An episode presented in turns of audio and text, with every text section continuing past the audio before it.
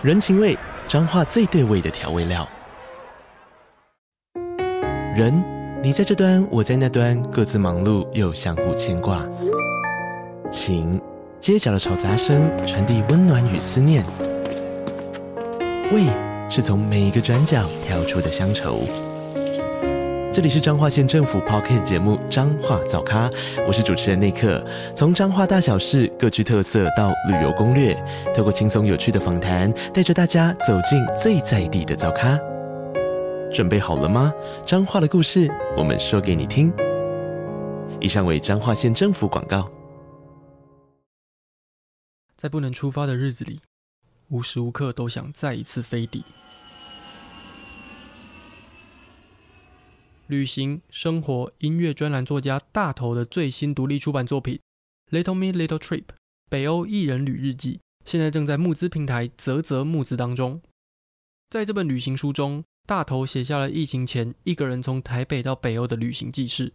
从一部喜欢的日本电影《海鸥食堂》出发，他抵达了芬兰的首都赫尔辛基，展开了属于自己的北欧之旅。在赫尔辛基，他对道地又美味的肉桂卷着迷。还在富丽堂皇的市民游泳池里面有了裸泳的体验，而他还在瑞典的斯德哥尔摩街上发现绕行于市区的路面电车后头居然加挂了一节咖啡店的车厢，于是就在车上吃了一顿神奇的早餐。这本书有日记气氛的特殊包装设计，收纳了三十篇芬兰、瑞典、爱沙尼亚的北欧旅行记事。书里有在地人情味的互动，北欧风景连发，还有旅馆、美食等各种旅行情报。三月二十号之前，请上募资平台泽泽搜寻《北欧一人旅日记》，参与募资吧。呃，我好像要解释一下为什么我前一阵子没有更新我的节目这样子。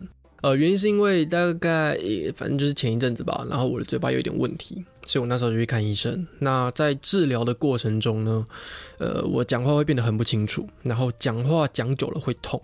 所以那时候我想说，好，那就让自己休息一下，然后看一些其他东西，然后稿子也顺便继续写，就是稿子也就这样继续写下去，这样。只是就没有一直把稿子录下来这样。但是最近我的嘴巴变得比较好了，所以重新开始录。只是我的疗程其实还在继续啦，所以之后如果呃。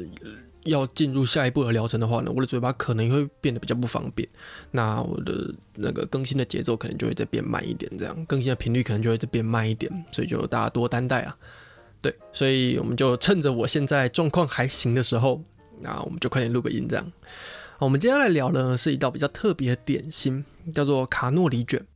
我第一次吃到这个点心呢，是在我们公司的下午茶。因为我们公司的管理部门呢，每一周都会准备下午茶，那基本上都是一些比较常见的食物，像是甜不辣啊、蛋糕啊或吉拿棒之类的这种小点心。但是某一天的下午茶呢，就出现了这个卡诺里卷，而且管理部还很贴心的附上教学影片，教大家要怎么吃这种东西。那大家知道吗？一看到这种特殊的食物呢，我的我的那种 podcast 小铃铛就开始大响，这样。所以我马上就打开电脑去查这个卡诺里卷到底有什么故事。卡诺里卷呢是意大利西西里岛的经典食物，这个经典的程度呢，就像你一提到美国就想要热狗，然后一提到日本就想要拉面一样。啊，虽然卡诺里卷呢是来自意大利的，但有可能不是意大利人发明的哦，而是阿拉伯人发明的。所以我们今天就一起来听听看这个点心背后的故事吧。西西里岛在意大利的南方。那如果你还记得地理课本上面的图案的话呢，意大利这个国家的形状就像是一只靴子踢着一颗球。那西西里岛就是那颗球。大约在一万年前左右呢，就有人住在西西里岛上面了。那希腊文明崛起之后呢，大约在西元前八世纪到西元前六世纪左右，希腊人开始到西西里岛上面居住，然后并且把大量的希腊文化带到了西西里岛。如果你有机会去西西里岛的话呢，到现在你都还是可以看到希腊的神庙啊，还有希腊剧场的遗址，而且这一些遗址呢，甚至保存的比希腊半岛上面那些遗址还要好。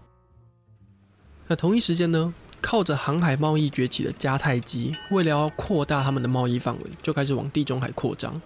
那当然也就包含了西西里岛这一块土地，所以他们就跟希腊爆发了将近三百多年的西西里战争。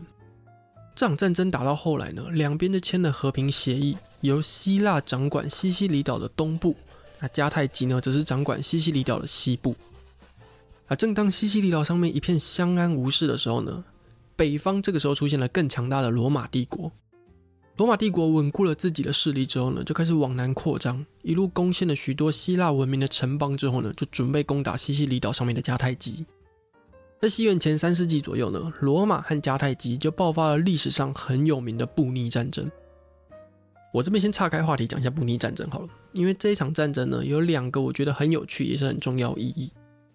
第一个呢，就是举白旗代表投降这件事情呢，就是从布匿战争来的。在第二次布匿战争的时候呢，迦太基觉得自己打不过罗马，所以他们就在自己的船舰上面呢绑了一束白色的羊毛，还有代表和平的橄榄树枝，表示他们要来投降。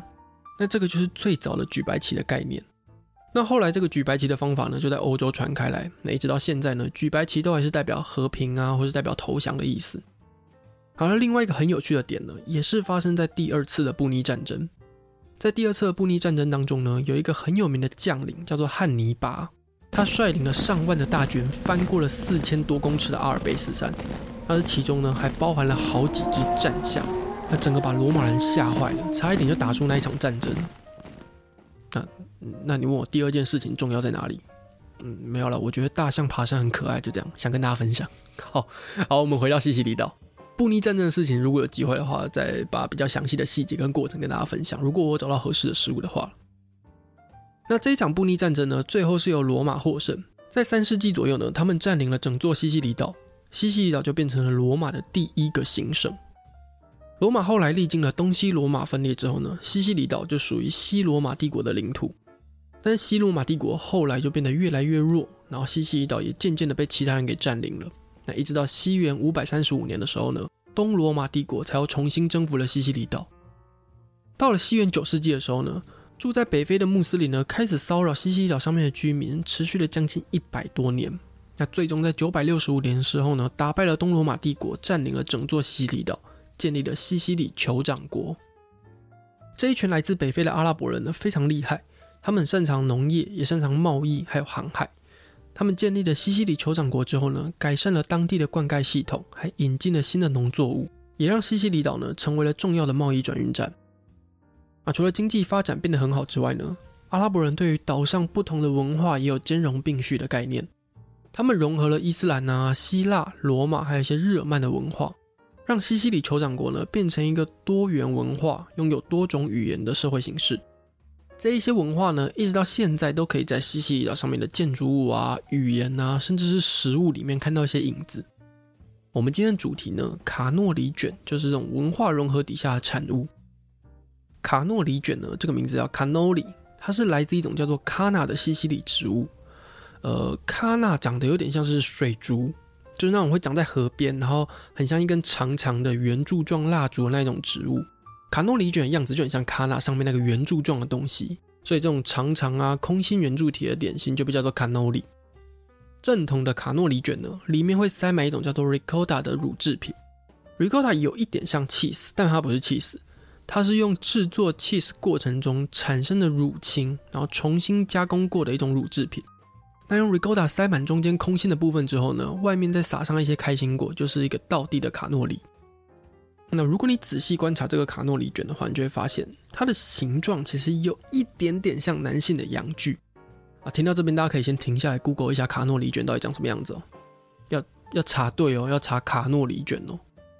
这种点心呢，据说最早就是由西西里酋长国的酋长的老婆还有后宫们做出来的。